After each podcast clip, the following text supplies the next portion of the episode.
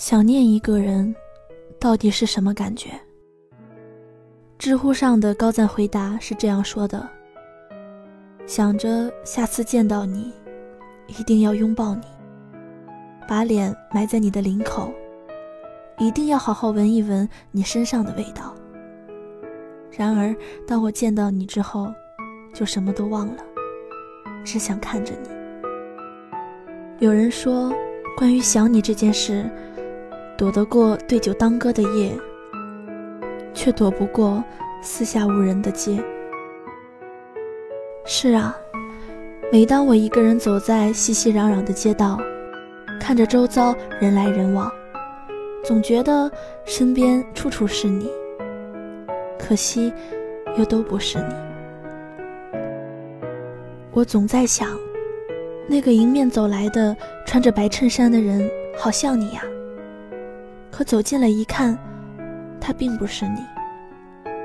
我总觉得那个和朋友谈天说地的人，好像你呀。我盯着他看了半天，可惜那也不是你。那个牵着女朋友的手，一脸宠溺笑着的人，好像你呀。可擦身而过的瞬间，才辨清。那仍然不是你。你看，想念一个人的时候，就是看什么都像你。那想念一个不该想念的人是什么感觉呢？微博上有一句话诠释的恰到好处：一天想你八百次，次次寡欢，次次委屈。可不是吗？想念一个不该想念的人，本就是委曲求全和徒劳无功。不知道为什么，突然想到了胡适的初恋情人、终生女友韦莲斯。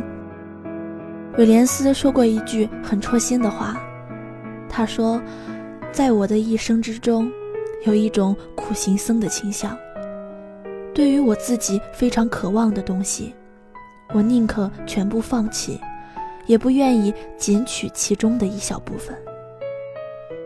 我想，那个非常渴望的东西，可能就是胡适吧。有人说他傻，也有人说他痴，可对他来说，一心一意等那个自己爱的人，无论别人怎么说，他都无怨无悔。威廉斯知道。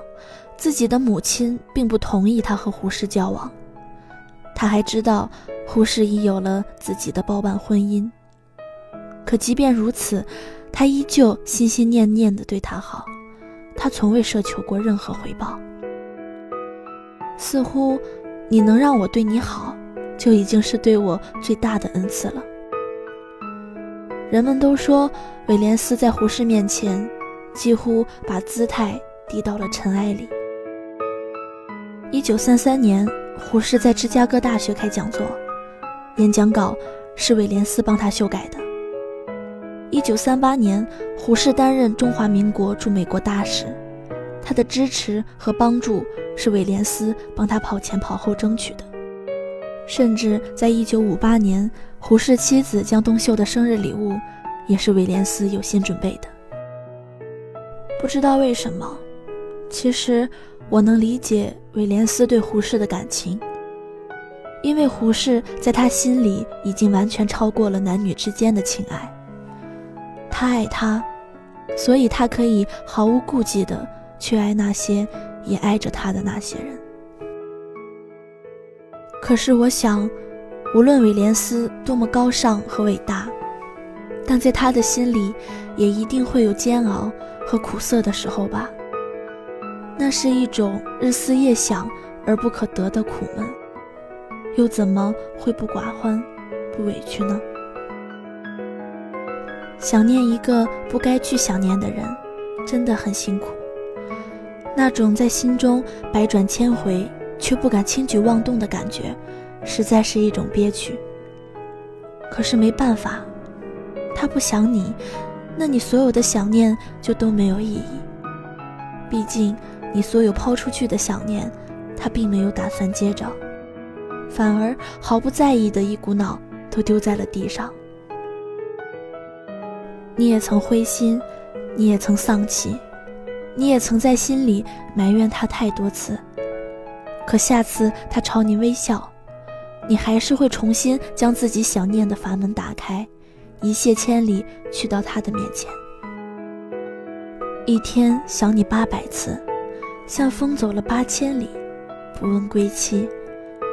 可即便如此，你仍然次次甘愿，次次甘之如饴。或许这世界上所有相爱的方式大都如出一辙，但不爱却有各自的借口和道理。那你能不能试着接受他并不爱你的理由呢？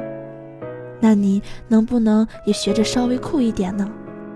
不要再把自己珍贵的想念再去分给他一丝一毫。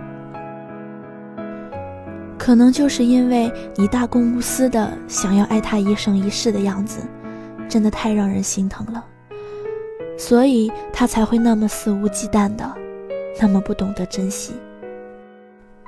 我希望你能明白，你这么独一无二的一个人，千万不要慷慨赠予那个并不爱你的人啊！我希望你能攒起自己全部的想念，等待那个爱你的人出现。等他出现了，再把你积攒的想念全部都传送给他。我想他也一定能够接受到的。然后这一想，就是一辈子；这一爱，就是一生一世。多好啊，不是吗？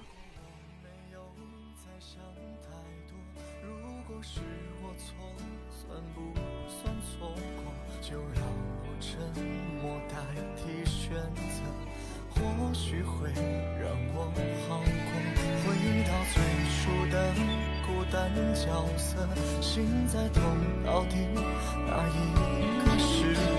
装作你经过还看着我，还爱那么多。